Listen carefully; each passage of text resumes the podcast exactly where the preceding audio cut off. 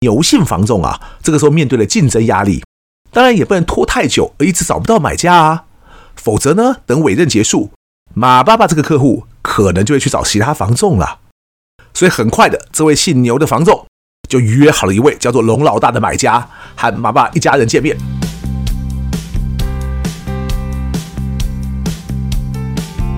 一谈就赢，Do the right thing。大家好，我是 X 郑志豪。我们希望透过这个 Podcast 频道，让大家对谈判有更多的认识，进而能透过运用谈判解决生活中的大小问题。很多人在谈判时最常犯的错误之一，就是总以为对方一定会和自己想的一样。但其实每个人都不一样啊。就好像有人上班是迫于生计的压力，但是呢，也有人上班是出来交朋友的。你说这两种人的决定怎么会一模一样呢？但是啊，还是有人会认为谈判这件事啊。尤其是溢价型的谈判，只要我们让对方算清楚利弊得失，那么除非对方脑袋不清楚，否则对方肯定会选择让他赚最多的一桩交易，又或者赔最少的一桩交易，不是这样吗？其实呢，那可不一定哦。我自己在许多文章中都提过，我甚至还在之前的 Podcast 中呢，花了整整五集来告诉大家，哈佛在讲的谈判有三个要素，分别是本质。过程和关系，而且三个都很重要。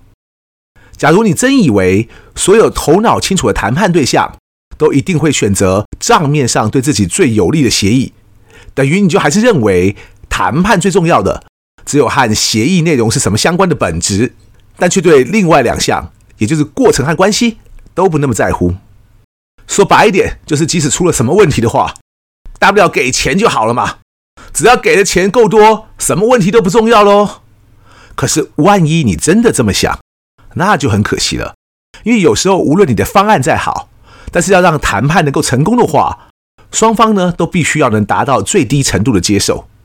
这个时候呢，假如对方就是比你更重视过程，又或者更重视关系，那么只重视本质的你，只怕会处处碰壁，然后搞不好天天还会哀怨的说，自己明明什么条件都拿出来了。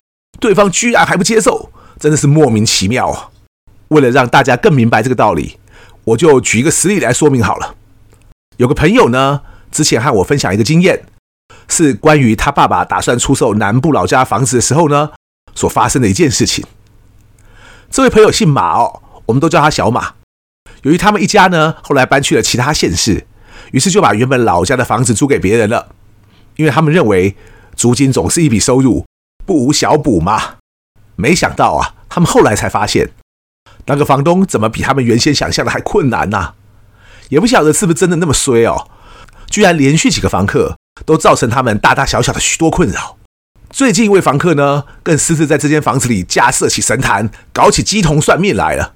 加上房租也经常拖欠，让这个小马的爸爸，我们叫他马爸爸，不堪其扰，想说啊，那不如把房子卖掉好了，也好图个清静。好不容易等租约到期哦，终于把那位开神坛的麻烦房客请走之后，由于之前出租的时候呢，他们都是委托那边在地的一位姓牛的房仲去处理，所以马爸爸呢也没有想太多，他就继续委由那位牛姓的房仲去处理接下来的卖房事宜，希望牛姓房仲呢能帮他们找到适合的买家。看来选房仲也真的很重要啊，因为早在前房客的租约尚未到期时，牛姓房仲就跟屋主马爸爸说。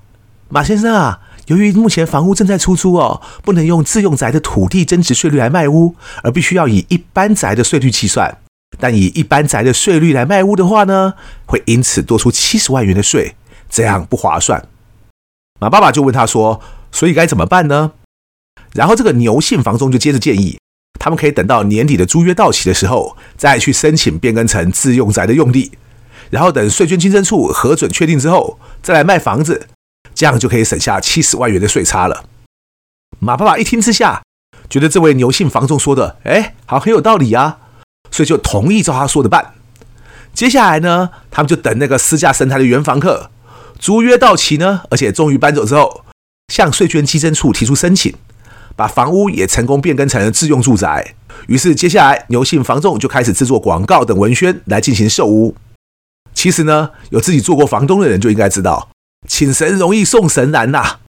光是要把一些拖欠房租的问题房客请走，其实也不是那么容易啊。不过因为和我们这一期的主题无关哦，所以我们可能未来再找机会另外录一集来谈谈房客不愿意走的话该怎么办呢？有兴趣的朋友呢，欢迎留言或私讯给我，让我知道接下来呢是不是也应该安排时间来谈这个话题。我们再回来马爸爸这边哦，他们开始请牛姓房仲去找买家之后，大概隔了差不多一个月，有一位任职于另一家房仲业者的朱姓房仲打电话给马爸爸说：“马先生吗？我听说你们打算卖掉现在这栋房子哦。哎呀，因为你们隔壁刚好也在卖啦，而且那栋哈是由我在代理售屋啊，所以呢，你能不能让我也同时代理你们家的房屋买卖，让我两栋一起出售呢？”这样子的话呢，只要有客户想要两栋一起买下来的话，哎，价格可能会更好哦。马爸爸是个老实人，所以就很直接的跟后来打电话的这个朱姓房仲说：“谢谢你的好意，但我们已经和其他房仲签代理约了，我们不想就这样擅自毁约哦，很抱歉哦。”朱姓房仲接下来想要说服马爸爸，但是说了很久都没有说服成功。马爸爸呢，后来也把这件事跟那个牛姓房仲说了。牛姓房仲听到有同业想要抢他的委托客户，当然是叫马爸爸不要理他们。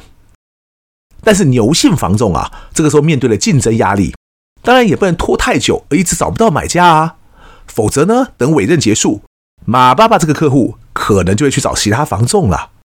所以很快的，这位姓牛的房仲就约好了一位叫做龙老大的买家，和马爸一家人见面。跟我讲这件事的那个朋友小马。回忆起他们一家人头一次见到龙老大的模样，当时只见一个看起来有点福态的中年人，手上戴着好大一个玉戒指，手腕上还挂着天珠腕链，脖子上呢还戴着一大串的紫水晶项链。这个龙老大倒也爽快哦，一见面就说：“我都查过了，你们这间房子哦，坐西南朝东北，非常适合家庭居住，风水相当好啊，是好房子，我非常喜欢。”双方谈得很投契，于是牛姓房仲就找来他平常就有在配合的杨姓代书。这位杨代书呢，拿出制式的不动产买卖契约书，很快的说了一些房屋买卖金额啊和签约后的交易过程啊等等，就把合约拿给双方签名。当下马爸爸一家和龙老大都没有花多少时间细看合约内容，双方就这样在合约上都签了名。就在双方都签完名之后，杨代书本来在填写资料嘛。就他突然提出说：“嗯，不晓得你们知不知道，房屋在卖出前要满一年无出租情形才能适用自用宅税率哦。所以现在呢，仍然只能用一般宅的税率出售哦。”马爸爸和家人这时大吃一惊呐，他们马上脱口而出：“可是房屋刚出租收回，还没有满一年呢。小牛那个时候不跟我们说，只要成功变更成自用宅就可以了吗？这样岂不是要多付七十万呢？”杨代书摇摇头说：“不行呢，法律规定就是要改自用宅之后，要满一年才能用自用宅的税率来计哦。但这个时候他们连名都签了，所以马爸爸一家人当下不知道如何是好。龙老大呢，那个时候打蛇随棍上说：‘我不管你们什么问题，我刚刚已经说得很清楚了，我就是想买这栋房子，你们得给我拿出一个解决办法来。’”牛姓房仲和杨代书不希望生意做不成嘛，所以他们两个人这个时候就提议，不然手续就继续进行，包括买方的定金先付，然后同时送件税捐处。假如税捐处通过，可以用自用宅卖，就继续完成买卖手续。但假如税捐处没有通过，买方已付的定金呢是在第三方的账户，买方不能取出，卖方也不能取出。等到满一年之后呢，可以使用自用宅税来售屋的时候，买方再付尾款。那么卖方呢也不能更改售价，然后双方在合约下面呢写下这段协议即可。马爸爸和龙老大双方听起来都觉得还蛮合理的，于是就同意了。双方接着在合约最下方附加上了协议文字：卖方需办理为自用住宅，如无法办理，双方另行协议。而买卖双方呢也就在下面签名。于是呢这桩买卖就暂时在一个还算和谐的气氛下结束了。没想到。过了几天，牛姓房仲通知双方说，税捐处呢最后没有通过这栋原属于马爸爸的房子可以用自用宅来出售，因此双方呢得再来依合约重议。马爸爸因为不想付一一般宅出售而多出的七十万税金，所以就跟龙老大说：“哈，不好意思哦，但是我们决定暂不出售了，等时间满一年能变成自用宅税率之后哈，再出售给你。”没想到啊，这个时候龙老大。听到之后突然 key 拍名啊，完全变了一个态度。他说：“哦，我查过相关规定了啊，你们合约下面那个协议附加文字哦，卖方需办理为自用宅，如无法办理，双方另行协议哦。这句话是完全没有法律效力的。因此，我主张原合约持续有效，你们得按合约现在就售出给我，即使是要付税差七十万，马西丁到位代记。而且我早已经汇入所有定金，你不卖就是违约，你们不卖呢，就得要付我违约金。当天啊。”双方完全无法达成共识，闹得很僵，于是呢，就这样不欢而散了。过了两天，龙老大打电话给马爸爸，约了双方再见面。一见面呢，龙老大就不客气地说：“其实我有个朋友哈，看过了我们的合约，也告诉了我一些重点，我现在就转告给你们。重点如下哈：第一个，这个合约已经是木已成舟，双方签下去就代表合约生效。第二个。”我们的合约里面有一条，土地增值税以自用住宅优惠税率办理申办，若因可归责于卖方之事由而无法核准时，则应径按一般税率办理。明明白白就写在这里，你们看到了吗？第三哦，也就是说呢，即使合约最后我们有增加卖方需办理为自用宅，如无法办理呢，双方另行协议这一条内容。但因为没有明确写出我们当时要讨论的协议内容是什么，所以当事后的协议只要你我有任何一方不同意的时候，就要回到合约本身的内容，也就是以一般宅税率来办理嘛。这也就是我之前跟你说协议无效的原因。不信呢，你们自己也可以找律师确认呐。看到对方一副胸有成竹的样子，马爸爸和家人顿时无力招架。龙老大看到对方连话都回不出来，接着又跟马爸爸一家说：“那让我来给你们提出几个解决方案吧。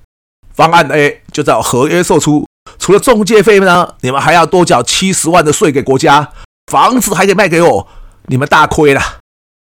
方案 B 呢？哎，我愿意照你们说的，一年之后再来买房，但你这个房子呢，得要降售价五十万给我，而且还要签一份银行的抵押契约书。”我呢是第一顺位的受益人，你们这样自己算算哦，你们这样房子呢一样可以卖掉，还比方案 A 呢多赚二十万元，哎，很划算呐。方案 C 违约嘛，啊，违约金呢是三十万，房子还在，你们以后还可以卖，但你们就直接赔了三十万，而且房子还没有卖出去哦。但是我也不想赚这个违约金呐，我也非常希望能买到这间房子，所以我不希望走掉这条路。方案 D。啊，我们就打官司吧。但我告诉你们哦，我一定会赢的。不信呢，你们可以去问律师的。最后还是会走向方案 A。你们呢，劳神又伤财，最亏啊。虽然对方的这番话让人听得很不愉快，但小马呢，还是帮马爸爸去问了律师。但是他们找的律师的说法呢，既然也和龙老大原先说的差不多，之后附加那段文字啊，因为没有详细具体的描述协议的内容，所以真的没有太大作用。即使去打官司呢，赢的机会也不高。那么大家要不要猜一猜，故事接下来会怎么发展呢？马爸爸真的选择了他自己看起来亏最少的方案 B 吗？和龙老大呢，许多设想想的不一样。马爸爸反而因为在这段过程中呢，被吃得死死的，太过生气之下，就怒而选择方案 A，宁可多交给政府七十万的税，也不要给龙老大赚了。这下反而换了龙老大很意外了，他不断的说：“另外那些不就白亏二十万的吗？傻了吗？”但马爸爸没有理他，就这样气呼呼回家了。这件事呢，其实到这里还没有完哦。而我们又能从这个 case 里面得到什么样的启示呢？欲知详情，且听下回分晓。一谈就赢，我是 AS，我们下次见。